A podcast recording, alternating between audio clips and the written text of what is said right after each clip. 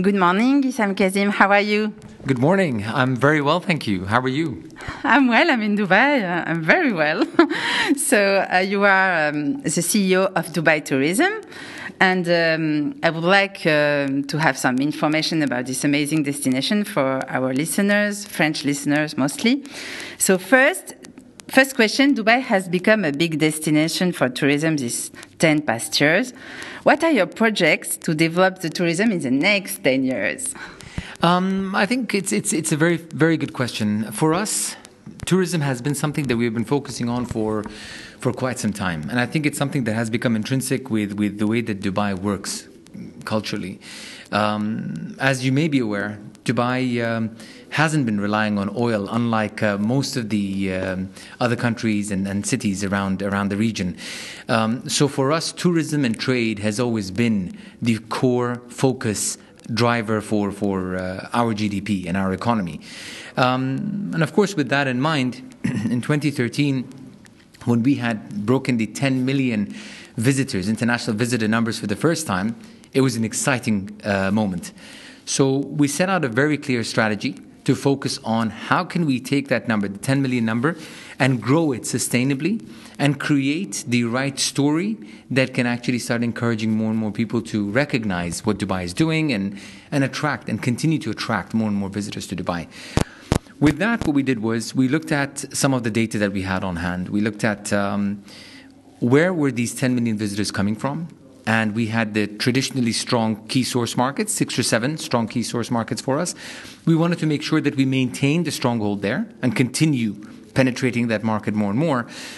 But we also realized that in order for us to create a sustained growth that goes well beyond the 10 million, we cannot just focus on those markets. So we quickly put a clear plan on how we're going to attract more visitors from more countries around the world. And if you look at our campaigns today, we are active in more than 50 markets at any given time. So it's a very big shift from seven markets in 2013 to, to 50 plus markets today. Even our social media channels, we are currently active with 80 channels uh, in over 40 markets, speaking in 22 different languages and dialects, just to make sure that we become a lot more accessible and a lot more um, under- understood by all of these different target audiences that we have around the world.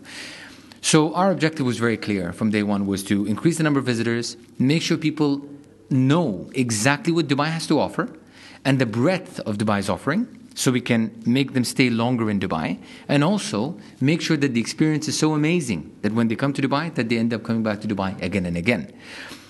So in order for them to increase the length of stay, that was to address the perception that people had that Dubai is a 2-3 day destination. They got familiar with Dubai because of the Burj Khalifa, Burj Al Arab, Palm Island, certain landmarks. And whenever they would visit, they would want to make sure that they come and see those sites, and they would leave thinking that that's all Dubai has to offer. So when the strategy was designed in 2013, we made it very clear that there are key propositions that we want to highlight about the destination. So, the cultural aspect of the city, the history, taking them to historical districts, the museums, the ones that we had to be renovated to become better experiences, and to add a lot more museum experiences within the city as well. We started to highlight um, Hatta, which is a rocky mountain landscape of Dubai. It's very different than the sky rises and the new buildings that everyone sees, um, popular pictures of Dubai, right? And also El Marmoom, which is like the uh, desert conservation areas of Dubai, where you have the beautiful uh, mahas, which is the Arabian oryxes and the gazelles and stuff. So it was very important to bring that side of Dubai out um, to show them that yes, we have the the quote unquote glitzy, glamorous Dubai that everyone knows, but there is a lot more uh, deeper rooted uh, history and story to tell about Dubai. We also realized gastronomy is a key pillar because we have 200 different nationalities that have chosen Dubai to be home. And you can see that in the different experiences in Dubai.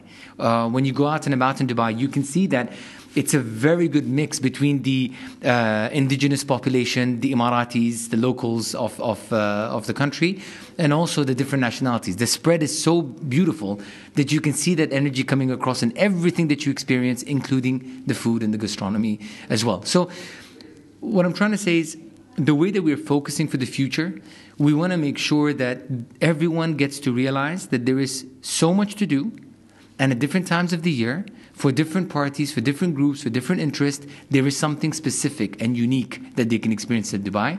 And it's one time visiting and a short stay is never enough. And can you give some figures um, on tourism in Dubai? You gave some already. If you look at, again, we talked about the 10 million mark. We were at that point in time number seven uh, in terms of the internationally most visited cities in the world. So our map and our plan always as Dubai is to be the number one in whatever it is that we do. That's the that's the ambition that, that you know the leadership always instills in us and everything that we do we always try to aim for the highest um, thing that we can achieve. So obviously for us to be number one, we opened up more markets and gradually you can see we moved from number seven to number five and then to number four and then we've retained number four while getting ever closer and closer to uh, number three and rising up the ranks as well if you see in 2019, I mean, leave 2020 aside because it was a uh, not a normal year for the world. Mm-hmm. So if you look at 2019, we had over 16.7 million visitors that had visited uh, Dubai, which again shows you the tremendous growth that we had seen in a very short space of time. And um, with that number, it was about a 4.2, 4.3% growth compared to the year before. So it was a record number for us. Then we started January and February of 2020 with a five uh, uh, or roughly five percent growth again compared to the year before that, which again was record period for us. So showing you that everything that we have been doing and the groundwork that we have done had really gained and built that momentum that allowed us the opportunity to see that gain, uh, gain in, in uh, um, the first two months of 2020. Unfortunately, March, the lockdown happened and we had to um, uh, almost shut down and slowly, slowly, gradually pick up again. But those kind of numbers shows you that even within the top 10, so what we do is we look at um, now a top 10 uh, markets and top 20 that we focus on on a regular basis. Then we also have the next 20 where we are seeing potential growth and opportunities that are coming up. We're in an industry as tourism which um, we have no control over the socio-economical, geopolitical factors, right? But any changes that happen during uh, within within those spaces impacts the numbers of tourists traveling into Dubai. Um, so that's why we have a very agile model. We're always keeping our attention on the markets that potentially we see growth from. Um, for example, during if you look at pre-COVID. The uh, numbers from France, um, they were number 11 roughly in terms of visitor numbers for us. And uh, post COVID, and the efforts that the team had put in place in building up the momentum and story and everything that Dubai has to offer for the French market, we saw France jump up to number five hmm. in terms of the, the number of uh, visitors coming into the city. And it just shows you that there is so much more potential for us to work across the globe. But again, it is something that we're doing on a regular basis, not just in terms of marketing and promoting the destination, but working hand in hand with the industry. So making sure what the hotels are offering, when they're offering those products, what the airlines have, the connectivity, where they're reaching out to from those key source markets, and also working with the key source markets to find out how can we work with their local carriers to attract more of them to come into the city as well. So it is a um, uh, ongoing um, um, exciting opportunity for us. We definitely see that the product of Dubai still has a long way to go in terms of uh, uh, the awareness side, because I think as much as people know about Dubai, the more advocates and ambassadors we can create, because every time somebody visits Dubai for the first time, gets pleasantly surprised, goes back and starts promoting Dubai mm-hmm. naturally and genuinely. And, and, and that's what we're looking forward to. Mm-hmm. It's true, actually, what you said. And uh, many French, they want to come. They are following me on social networks. They are like, oh, you are so lucky. We want to come. We want to come. Uh, I had so many questions. You can't imagine. I travel a lot and I'm very uh, surprised in the good sense because before, as you said, they think it's just big buildings and they don't know really Dubai. And it's good you are promoting it that way. So, and explain us more. What what makes Dubai so special and unique for tourists, for those who are not convinced, let's say? I think it's there are several factors here. Um, one is the more people get to know Dubai, the more they understand that Dubai genuinely has something to offer, regardless of what budget someone has set aside for traveling, right? And I think that is one of the biggest pleasant surprises that people have. A lot of times people either have Dubai on the bucket list, but it's way down because they think I can't afford it now, or it's not on the bucket list, but it's in their wish list. I dream to go there, but I can't afford it. And it's very important for people to understand that that is not true. That is simply not true. Dubai definitely has something to offer for all budgets. Even if you come and stay within our two, three star properties here in Dubai, there's a lot of new ones like Rove, for example, that have such amazing rooms, beautiful, beautiful rooms, and, and, and you will expect to get that luxury that you associate with Dubai, but at the budget that you can afford. So I think that's that's very important. Even when it comes to restaurants and foods and, and, and, and, and the overall experience. The other two things that I think also people should be aware of is we have a the safety security aspect of Dubai is is almost second to none, right? And I definitely encourage anybody visiting Dubai, even if it's women alone or, or families with kids, go out, venture out in Dubai. And you can go to any place you can go to any alleyway without feeling scared or, or worried or, or, or, apprehensive in any which way possible. Dubai is absolutely safe. Um, there's an example I always use as a joke where I tell people when you find um, um, uh, guests at Starbucks coffee shop, they are more worried about losing the table because it is so busy. They would rather keep their wallet or their phone on the table and go place an order at the counter because they're not worried about losing the phone, but they're worried about the table going away. So I think, I think that is the sense of security that people need to be aware of. The second thing is when it comes to restaurant and, and, and the gastronomy experience as a whole. Dubai's restaurants are so uh, well managed in terms of the hygiene levels and measures that we have in place. You can definitely eat anywhere, any of the corner, street corner foods and stuff like that, and not be worried about the hygiene uh, aspect because it is of the highest standard as well. And because of the cosmopolitan nature and the multinational aspect of Dubai, you get to experience service that is second to none. Genuine, authentic experiences from these different nationalities, different backgrounds, all melting in one place that is safe and secure. Those are the things about Dubai that I think people should definitely give it a chance and don't come for two, three days. I mean, if that is all you have, that's fine.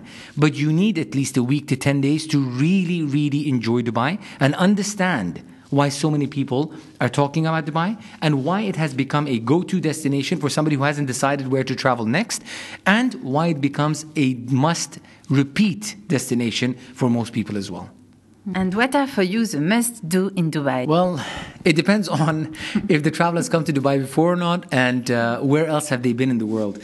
The must do, I mean, for most people would be you need to tick off the usual suspects. You need to go to Burj Khalifa. You need to uh, enjoy the the the uh, engineering marvel right? I mean, if you're if you're in town, it is a must do, um, and then you have so many things around that. Just enjoy the experiences of the Dubai Mall and and Dubai fountains and everything that the downtown experience has to offer. Because again, it is something that you've seen in pictures, you've heard so much about, so you might as well just tick that off your list. Burj Al Arab is another one. Um, the story behind the design and, and, and, and the way the sail and everything was set up in terms of its, its, its architecture is, is, is something of wonder. However, that shouldn't be the be all end all of your destination. I definitely encourage people to go to the older part of town the Al Fahidi district is, is beautiful. It is stunning. The experience there is, is second to none. You will, you will start to see where the hustle and bustle of the industry started, the trade started, and that is where the business life started to thrive in Dubai. The creek itself um, was, was uh, uh, uh, an essential part of the livelihood of the people who lived in Dubai back then and also they were very reliant on the high rise and, and, and the low tide uh, period of time because that's when the high rise was the only time the, the bigger dhows could come through and when, when it was low tide they had to wait until, until uh, uh, the, the, the, the month evolved. However, uh, Sheikh Rashid, uh, the late uh, founding father of, of um, the country and, and um, the late Sheikh of, of Dubai, made the decision back then to dredge the creek in order to make sure that it becomes a much more sustainable route for, for trade as well. And that started to really flourish in a way that the traders could come in and go much in a much easier format. So you can still see the busyness of that city still happening. The gold souks, the spice markets, people still trading there, the shops, the buildings, the infrastructure that was there back then still has the same feel and the look of what, what people used to uh, call home. Um, so you can see even where the business was, and right behind it, people used to live there. Those housings now have turned into museums, so you can still walk through them and experience how people used to live back then. So that becomes an important part. Visiting the deserts is an essential part of the experience as well. Al Marmoom, the conservation area, has many beautiful experiences to be had over there. Whether you want to go dune bashing or you want to have a much more um, pristine experience of riding the old Land Rovers, which were the first cars that came into the region, and experiencing the desert from that perspective. Mm-hmm. Go to Hatta, the Rocky Mountain side of Dubai. Look at the, the wadis there, the valleys, where, where you have uh, uh, the Hatta Dam and, and, and the water that's collected there. You can actually go canoeing within that and, and kayaking in that area as well. So so you have so many varied experiences within the city that it's hard to uh, uh, um, to restrict to one. But what I also do encourage is make sure that you go and experience the the different. Um, uh, cuisines that Dubai has to offer. Um, we have such experiences where you can go to the old part Al Fahidi and um, the local, uh, um, a, a, homegrown business that started up over there, where you can actually go on a tour walking tour of that area and have your food starter in one restaurant, your uh, main course in another restaurant, your dessert from another restaurant, while you're experiencing that, that part of the neighborhood. So, so definitely it is something I encourage more and more people to do. Maybe some other unknown uh, activities in Dubai to suggest? Um, on that part, what I would say is um, you've got the obvious tick list of uh, adventurous ones, whether it's uh, you want to go skydiving on top of the palm. I mean, gives you a uh, again a, a one of a kind. Um, uh, photo to to be proud of. Um, you also have the frying pan experience I just explained, which is a gastronomy tour of the of the of the city. Um, Ain Dubai is uh, one of the new features that will be coming up uh, online very very soon, which is the giant Ferris wheel um, on on uh, the Blue Water um, Lagoon. That is that is again something that I would I would experience, and also of course the uh, the Platinum Heritage side of of Dubai's offering uh, getting a chance to experience the more uh, um, traditional. Um, desert experience um, and also within a eco-friendly environment because it's a uh, completely solar led so late at night all the lights go off and you are completely uh, under the the, the uh, starlight and, and, and the moon um, lighting up the uh, the desert skies for you so these experiences I honestly genuinely believe that is is, is a must have for anybody visiting um, um, Dubai because it gives you an authentic uh, experience as well but also I would recommend touring the different shawarma stands, the different uh, Indian food stalls that you can find within the experiences, also the homegrown uh, restaurants that uh, many, many areas of Dubai has to uh, boast as well. And there is a very important question too. Is Dubai safe? During the pandemic? Dubai is, um, I would say honestly, if you if you judge it by not just by us, but also by people who have chosen Dubai to be home, and more importantly, the people who came to visit Dubai during this period of time as well. Uh, and if you listen to any of them and you listen to um, what they've been saying, they wouldn't want to be anywhere else during this period of time, because the difference is that Dubai did have a very strict lockdown when the uh, pandemic first hit. We wanted to make sure that the residents and the guests were completely safe. I mean, at the end of the day, the health and well being of everyone in Dubai and in the country was of paramount importance for us. Once we had that under control, we then started to very safely and gradually open up. So in May, we opened up um, the, the market for domestic tourism. Um, and the, the measures were still very, very tight. A very minimal number of people could visit restaurants or any outlets or any events and so on. But once we started to get um, to a comfortable level, a well managed level, we opened up a little more and kept monitoring that until we got to a stage where we knew that you know what level of capacity is is, is manageable while keeping safe distances, while making sure that businesses can sustain as well, because it's also about uh, making sure that the economy can come back to its feet slowly but surely. And that's what allowed us the opportunity to have this well measured, well calculated um, steps in order to opening up. So I think with that in mind, everything that we've done so far has been to make sure that yes, people are safe, and yes, businesses also can start to slowly come back um, to, to, to its feet. what's important to realize is it's always easy to for us to sit back and, and, and, and follow a trend that's happening. But when we're pioneering, when, when we're trying to lead the way, we're trying to navigate uncharted territory, it takes a bit longer. And yes, I mean, you will have um, um, some who might not be aware of what's being done and, and, and, and being critical of, of, of, things that are being done. But if you go out, as you are here in Dubai now, and you see the measures that are in place hand sanitizers everywhere, face masks across every single person. And you don't even need the authorities to come in and tell you that you need to wear your mask. Because the people who are either guests of Dubai or the residents of Dubai will make you aware that your, your face mask is down. Can you please pull it up again? And that genuine ownership across the entire community and the society living in Dubai, taking on that responsibility firsthand and making sure that they're abiding by all of these rules and regulations is the reason why Dubai has been able to make that slowly but sure stepped, uh, well thought out approach towards a sense of normalcy. How are you preparing for Expo Dubai? We're excited, of course. Um, for us, it is the biggest event that the UAE has uh, has ever hosted, um, and the way that we look at it is, uh, and we keep telling the world, I'm like, it's probably it follows probably the uh, football, the FIFA World Cup, and and uh, the Olympics in terms of its its uh, its, its, size and and popularity. But what people don't realize, or many people don't realize, is that it is a six month long event.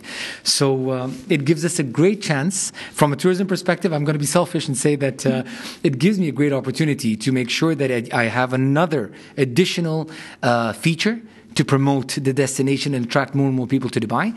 And the fact that we have 190 plus countries participating with pavilions at this event, it just shows you that yes, I'm in 50 plus markets, but now you have 190 markets that are already in town that I can leverage and attract more and more visitors to come into, into the city. Um, and I think the excitement is that we've really, really made sure that people realize Expo is not just a business event. Business event is a core part of it, but the leisure and entertainment and and and and uh, the the full family entertainment side of it becomes a huge element as well. If you look at the calendar events that, that they have planned out, they have at least an event every single day for six months, at least an event. So that shows you the breadth of experiences that people can have, whether it's street shows or actual theater events or musicals or concerts. So, so I think it's uh, it's a great opportunity for people to come to Dubai for the first time, experience what Dubai as a city has to offer, enjoy what what shows and what experiences and and and and uh, interactive. Um, elements the whole event has brought um, um, to the world in one place. And it, let's not forget, for the NEAR region, it's the first time an event like this expo takes place. So we're very proud of that opportunity. And um, we're working obviously very closely with um, the expo team. Um, they're the front runners when it comes to managing the event and marketing the event. But of course, the experience that we've had in attracting tourists to the city, working with our counterparts from across the world to make sure that Dubai is uh, uh, an easy destination to access. We're leveraging all of that experience with the Expo team to ensure that, that more and more people can come in and uh, not visit just once. But as I said, it's a six month event. They can come back again and again to experience the different things that, that um, the event has to offer. And what about nature? I know you are trying to develop the sustainable tourism. Can you tell us more about that? Um, it is it is something that, that we take uh, very very um, seriously. Um, we know that uh, we are on a journey that is not a um, um with a quick a quick turnaround time. It needs time because we want to make sure that we do this properly. If you look at the efforts that are being done in the conservation area with Al Marmoom and all of the different facilities over there, they're focusing a lot on the um, uh, cultural aspect of um, of uh, sustainability and making sure that we're bringing that to the forefront so it becomes also part of um, tradition and, and, and, and, legacy as well. Um, and also, if you look at Hatta, the other destination that we focus a lot on uh, tourism that is that is more on on um, the greener uh, greener side.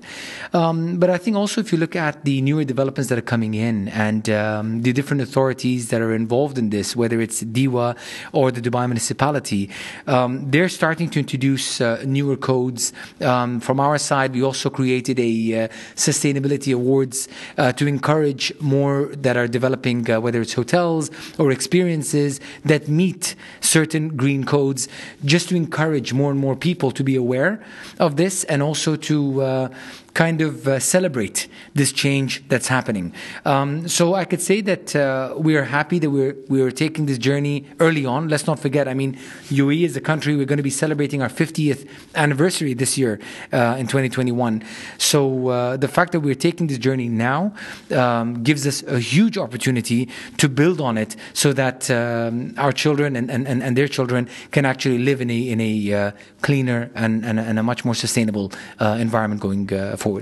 And, and a last question about yourself. I'm just curious. What is your background? What is your history? Did you travel in France, things like that? And what did you study? Um, from a personal perspective, uh, obviously, I love I love traveling. Uh, that's one, and I think being a uh, I wouldn't even say an Emirati, being um, uh, an individual who lives in in uh, Dubai, you're automatically a passionate ambassador and advocate um, of the city. So to be able to represent the city that, that I love so much is is uh, truly an honor and a pleasure. Um, and and sometimes you you can't see where work finishes and, and, and your personal life begins. It's just so so uh, intertwined in a good way um, that that that you know you just you just enjoy every aspect of it. Um, from an education perspective, um, studied here all my life. Um, again, showcasing that we have, uh, I hope, uh, great schools and and and, and uh, great institutes over here. Um, and I had the uh, privilege of of uh, studying in in both uh, more of a local school as well as international schools as well, and the multicultural aspect of that that that came through. Um, living here my entire life, I didn't know any different, but every classroom was definitely well represented by almost all the nationalities of uh, of the world. Um, every classroom was like a mini mini United Nations representation, um, and that is the true culture of uh, uh of of uh, Dubai. And uh, but when it comes to the traveling aspect, I even had the privilege of of visiting many countries around the world. France being one of them as well, um, and unfortunately. for me, I ventured into beautiful cities within France, um, but not Paris until very recently. But then I had the privilege of visiting uh, uh, Paris ever so recently as well, and I saw enough to make me want to come back again and again and understand why um, they are still ahead of us in uh, a tourism attraction uh, as a city, and it's a city that we aspire to be uh, competing with. Um, just the fact that to be, um, you know, like uh, behind Paris in in the global ranking is is a is is a moment of pride for us. Again, like I said, we're still a young city, and Paris is a well-known destination uh, internationally. And uh, to be even in that list is a moment of pride, um, something that we are humbled by, but something that again, being hungry as as Dubai is, we look forward to competing with uh, in the future as well. Okay, merci beaucoup. Thank you very much, Sam Kazim, for this uh, very interesting interview. Merci beaucoup for the opportunity and enchanté. Me too, merci.